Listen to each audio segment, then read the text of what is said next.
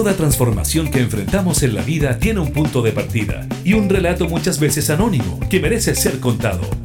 Te queremos invitar a formar parte de Vanguardias, un espacio donde a través de la música y la conversación, junto al periodista José Ignacio Cuadra, iremos descubriendo historias de hoy que cambiarán el mañana. Solo por Radio Cámara de Diputadas y Diputados de Chile. La discapacidad, sobre todo la visual, que duda cabe, es algo que te aleja de las cosas, de los objetos, de la posibilidad de trabajar y en el fondo de intentar ser feliz. Hay una institución que en Chile lleva casi 100 años, un poco más, intentando revertir esa realidad y fue fundada por Marcela Paz, la escritora, creadora de Papelucho y que muy poca gente conoce. El día de hoy vamos a conocer de Fundación Luz y de un interesante seminario que acaban de realizar donde tratan una problemática sumamente interesante que es la atención temprana con nuestros pequeños y pequeñas. Yo soy José Ignacio Cuadra y junto a la compañía y los acordes del gran Marcelo Cid te invitamos a este viaje de vanguardias. Historias de hoy que cambiarán el mañana. Vanguardias.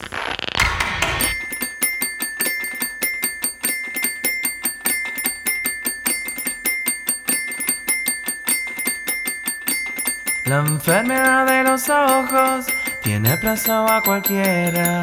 Le cambia mucho el gusto por lo que de bien se quiera. Si al ojo le pregunto, me responderán cantando. Le cambia mucho el gusto por lo que de bien se quiera.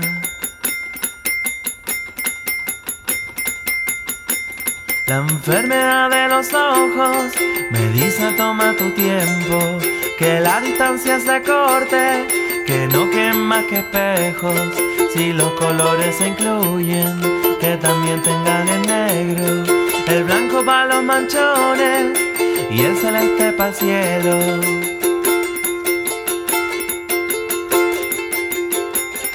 La enfermedad de los ojos me pilló por sorpresa, me dijo toma tu tiempo, para lo que de bien se quiera si pienso lo que se tiene, no se sabe de repente que la vida se hace tira cuando menos se lo piense.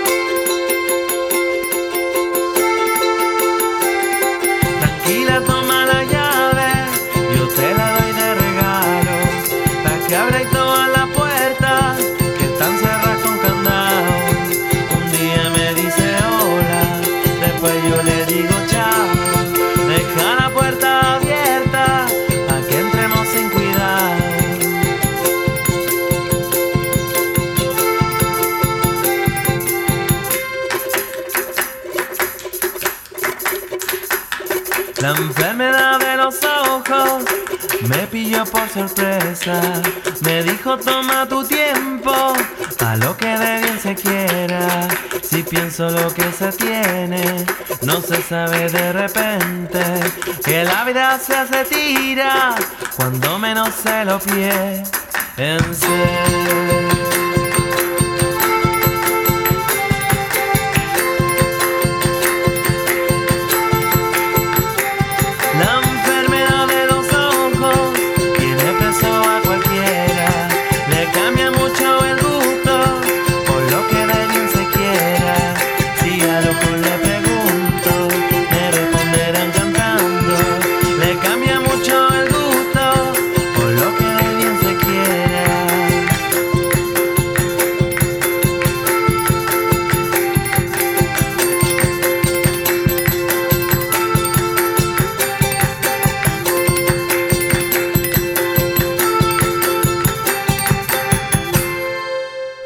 Vanguardias. Historias de hoy que cambiarán el mañana. Ahí pasaba la primera canción del programa que como siempre colocamos para este tipo de entrevistas pertenece a GEPE, la enfermedad de los ojos. ¿Cómo estás Amanda Rodríguez? Bienvenida al programa el día de hoy. Hola José, muchas gracias. Por la invitación. Estoy muy bien. ¿Y tú? Muy bien, nosotros muy contentos de tenerte acá y en honor y cierto hablar de forma honesta. Yo también participo en Fundación Luz en otra instancia y el día de hoy vengo en mi calidad de periodista para conocer en qué consiste este proyecto de Fundación Luz donde ustedes intervienen con niños y niñas de temprana edad. Así es, José. Bueno, eh, el programa de atención temprana de Fundación Luz lo que o de lo que se encarga es de recibir y atender oportunamente, ¿cierto? Eh, y de la forma más temprana posible todas las necesidades que puedan estar derivadas o producto de la discapacidad visual, ya sea por baja visión o por ceguera, ¿bien? Eh, nosotros recibimos infantes, niños y niñas desde el nacimiento, básicamente, hasta los 3 años 11 meses, y no solo los infantes, sino también obviamente a su núcleo familiar. Entonces es un eh, programa que finalmente ve todas las aristas, todas las aristas del, desarrollo infantil, eh, partiendo desde las propias eh, habilidades, ¿cierto? Que pueda tener el niño, las propias barreras que pueda estar eh, teniendo en su desenvolvimiento e interacción con su entorno y también cómo la familia, su entorno, sus actividades juegan un rol fundamental, eh, un rol que puede ser positivo o negativo y que tratamos u orientamos a que sea justamente enriquecedor, positivo, facilitador. Eso, eso hacemos por acá. ¿Y cuál es ¿Por qué se decide generar un corte a los 3 años, 11 meses y no sé, a, los 5 años? ¿Hay alguna explicación o, es simplemente por, separar? Sí, de hecho, hasta el año pasado atendíamos hasta los 5 años, justamente, eh, pero eh, bueno, dada la experiencia un poco del, programa, se empieza a eh, levantar una necesidad, ¿cierto?, de que se orientaran más hacia el ámbito educativo, pensando en las edades, ¿cierto? Ya un infante de 4 años inicia un proceso de transición a la escolaridad, ¿cierto? a prekinder, kinder y em, pues se, se agregan otras necesidades de atención terapéutica y educativa. Bien, entonces Fundación Luz un poco se puso nuevamente la camiseta por esta misión y eh, se generó otro programa, bien, otro programa que es justamente de transición escolar y ciclo básico que busca eh, apoyar en ese justamente inicio de la etapa escolar con las áreas sobre todo de educación diferencial, a diferencia de atención temprana que tiene un contexto más bien terapéutico y educativo, eh, porque trabajamos en base también como a estas habilidades que tiene que generar el niño o la niña para poder, eh, digamos, desenvolverse lo más óptimo posible en estos espacios que luego se le vienen, como lo puede ser el pre-kinder, el kinder, el jardín infantil, etcétera. Estamos conversando con Amanda Rodríguez de Fundación Luz. Vamos con una canción y continuamos con el programa. Vanguardias.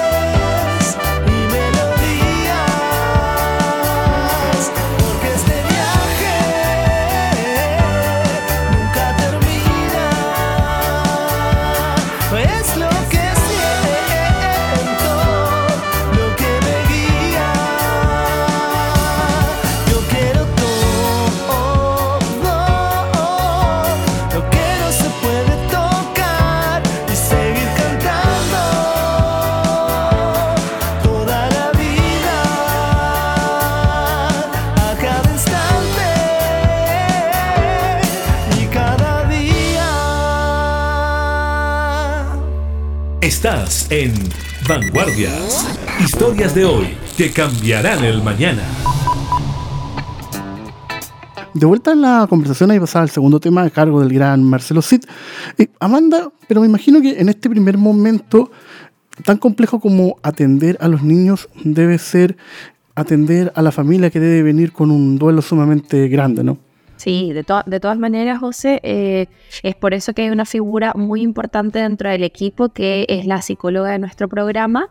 Em, la psicóloga se encarga obviamente de hacer ese acompañamiento a las familias en la etapa, en la, etapa en la que estén. ¿ya? Em, por eso también eh, desde el inicio describía el programa como un programa que recibe al infante y a su núcleo familiar que definitivamente los niños y niñas no avanzan si es que la familia no avanza también. Así que justamente por eso está el área de psicología familiar que es clave para poder lograr los objetivos que nos planteamos. Y ahí cuando hacemos un cruce, por ejemplo, generacional, pensando en los niños que estás recibiendo tú versus los adultos que ya pasan por, por la fundación en los programas de, de, capacitación, ¿cómo se observa esa, no sé, esa, esa adaptación al, al, medio? Yo siento que el adulto viene ya armado versus el niño que tiene todo por aprender, ¿no? Sí, mira, cuando yo ingreso a Fundación Luz, eh, que realmente sabía poco y nada de lo que era discapacidad visual, Em, había, eh, me, resonó una diferencia eh, en cuanto a términos y definiciones de rehabilitar versus habilitar, ¿ya? Y finalmente en los infantes nosotros habilitamos porque entregamos estas primeras herramientas o estas herramientas tempranas para que pueda desenvolverse perdón, de forma óptima, ¿cierto? En cambio, en el adulto ya hay una cantidad de camino recorrido que genera que en el fondo eh, tengamos, entre comillas, que desaprender ¿cierto? Y generar una nueva vía, una nueva estrategia para el logro de un objetivo que quizás antes hacíamos de una manera totalmente distinta. Entonces, como dices tú, el trabajo con los infantes en ese sentido y solo en ese sentido eh, tiene una ventaja. ¿Y cómo, qué papel juega acá, valga la redundancia, el juego? Porque finalmente yo que soy una persona con discapacidad, en su minuto el juego me alejaba, no sé, pues de mis primos, amigos, y después en otro momento me acercaba. ¿Cómo, se toca ese, tema? Algo tan básico, pero que de pronto puede marcar la diferencia de un niño que va creciendo feliz versus uno que va en la tristeza.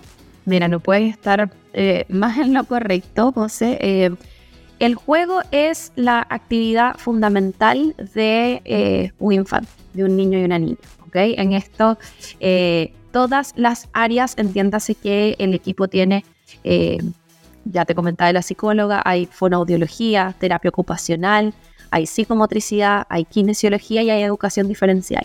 Y todas las áreas vemos el juego. ¿Por qué? Porque es el pilar fundamental del desarrollo infantil.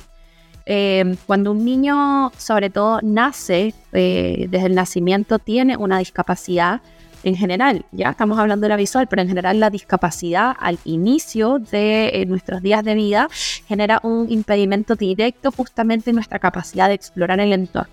Y en particular la visual aísla mucho de lo que es el entorno porque no entiendes finalmente cuando eres tan chico, estamos hablando de meses de vida, eh, que hay un mundo entero que tú puedes ir a descubrir.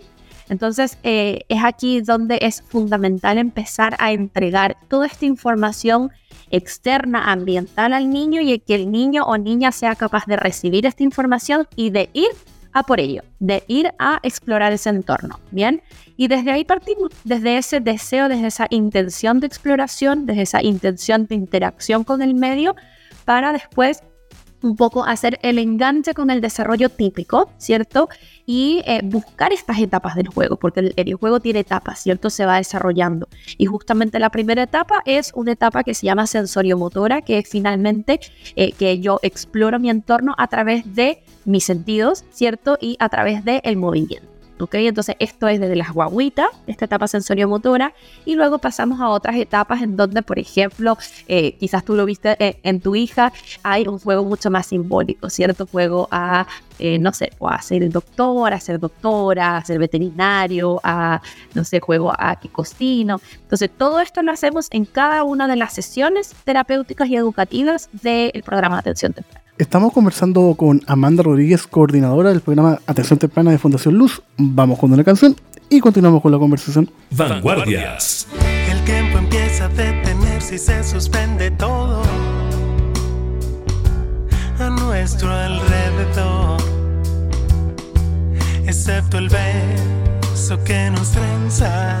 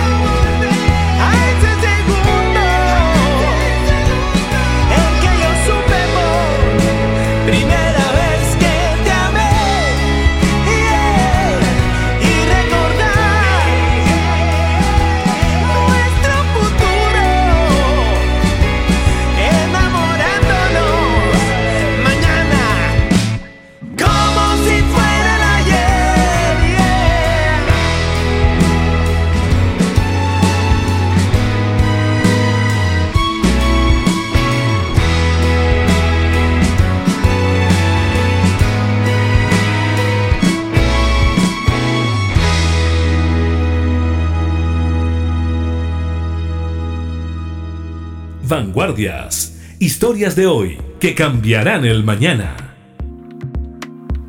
De vuelta en la conversación, Amanda, ¿y cómo se observa el panorama de la discapacidad visual en torno a los niños y su inclusión. Porque, por ejemplo, si vamos al mundo mediático, hay cero presencia de la discapacidad, que decir de la visual, por ejemplo, en la televisión, en las películas, en las series. ¿Cómo, cómo se observa este panorama? Porque desde la cuna estos niños ya vendrían eh, apartados. Sí, es un desafío, eh, yo te diría que no solo acá en Chile, sino a nivel mundial el visibilizar la, discapacidad visual. Yo siento que es de las eh, de los tipos de discapacidad con menos, finalmente menos visibilidad. Bien, es, es una de nuestras es una de nuestra misión principal el poder eh, presentar la discapacidad visual al mundo, a la sociedad y de ahí, de ahí poder generar acciones para la inclusión, ¿cierto?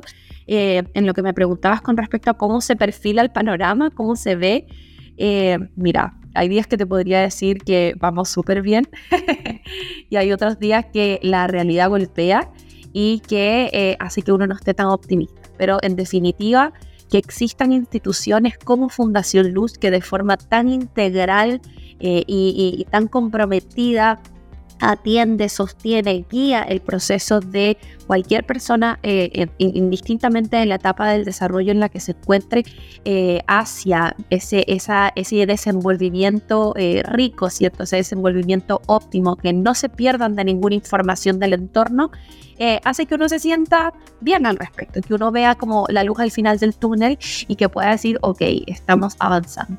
Yo que ya tengo, voy para cinco años dentro de la fundación, ya obviamente que he visto, he estado como con una generación de infantes ya. Los que partieron siendo guaguitas de 3, 4 meses, ahora son infantes que están próximos a egresar del programa, ¿cierto? Eh, y puedo ver ahora casos de éxito, eh, como es el caso por dar un ejemplo de una de nuestras infantes, Anaís, quien entró con nosotros a los cuatro meses, hartas dificultades, ¿cierto?, propias de, su discapacidad y también en la familia y que, bueno, la evolución ha sido maravillosa y están ahora felices en su jardín infantil. Anaís ha tenido todos estos avances maravillosos y es justamente lo que queremos. La familia está feliz, Anaís está feliz y a una niña que finalmente su primer su primera descripción es que es niña, ¿ya? Y eso es lo que nosotros queremos lograr. Amanda, ¿y cómo observas tú desde la perspectiva profesional la especificidad en, la educación infantil? Porque, por ejemplo, contarle a la gente que nos está escuchando que Fundación Luz trabaja solo con niños con discapacidad visual y el plan es que saliendo de octavo ellos vayan a la educación regular. ¿Qué crees tú que está bien así? ¿Sería bueno que los niños desde siempre convivieran con niños con, visión? ¿Cómo lo observas tú eso? Mira, yo creo que esto, esto es una mirada, digamos, y, la tendencia de hacia dónde van las cosas en términos de eh, la atención profesional en salud y la atención en eh, educación, ¿cierto? En personas con discapacidad.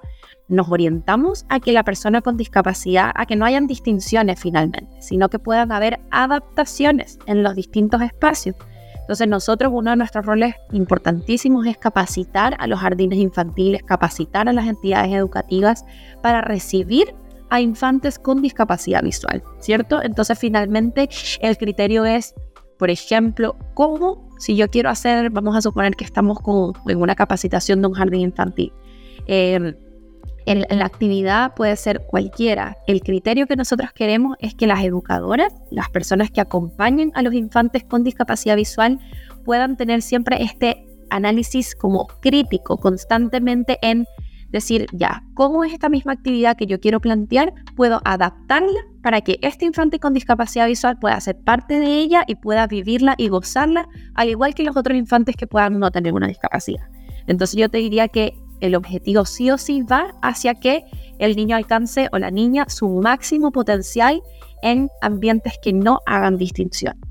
Entonces, por eso potenciamos los PIE, por ejemplo, potenciamos eh, eh, otro tipo de eh, educación que permita el contacto temprano la interacción temprana de niños con y sin discapacidad. Porque finalmente yo siento, mm, lo veo desde mi experiencia, que finalmente la discapacidad visual debe ser una de las discapacidades que más se autosegrega, ¿no? El club de amigos de ciegos, los deportistas ciegos, y quizás tendrá que ver con eso, ¿no? Que los ciegos con los ciegos y los otros fuera, ¿no? Sí, mira, eso es un fenómeno muy particular, eh, José, porque eh, yo que, mi especialidad es eh, rehabilitación neurológica infantil y finalmente esto es como otro tipo de discapacidad que sí o sí está relacionada, ¿ya? Porque eh, lo visual es sí o sí neurológico, ¿cierto? Pero eh, eh, he trabajado, me he desempeñado con otros tipos de discapacidad y lo que tú dices, yo siento que ocurre con la discapacidad visual. Está como auto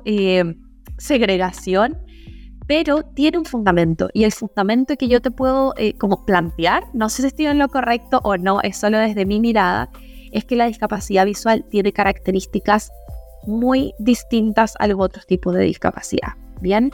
Eh, ¿Por qué? Porque puede, por ejemplo, una persona con discapacidad visual puede no tener ningún compromiso cognitivo, por así decirlo. Ya no está relacionado, por ejemplo, con la inteligencia, ¿cierto? Puede no estarlo.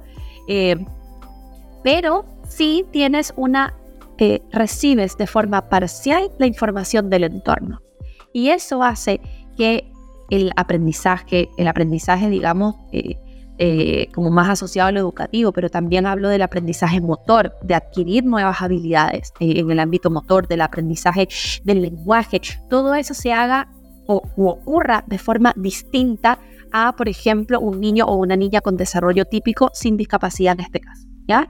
Entonces, eh, finalmente, ese es el fundamento. Yo creo que hay características que son muy propias de la discapacidad visual y que finalmente eh, la persona con discapacidad visual, tú lo sabrás más que yo, José, eh, buscan como personas y ese sentido que puedan entender cuáles son esas dificultades, ¿cierto? y parte también, yo creo, juega un rol importantísimo en lo que hablábamos antes de la visibilidad de la discapacidad visual. Son tan pocos también los, los espacios, ¿cierto? Las, los contextos, las instancias para las personas con discapacidad visual que finalmente eh, un poco aquí hay la iniciativa propia, ¿no? De reunirse, de compartir experiencias y en medida de que la sociedad, eh, los gobiernos, ¿cierto? Las distintas, eh, los distintos entes gestores de estos espacios puedan promover que hayan más y mejores espacios de interacción, yo creo que menos segregación vamos a tener por grupo. ¿Ya? Eso es importante. Vanguardias.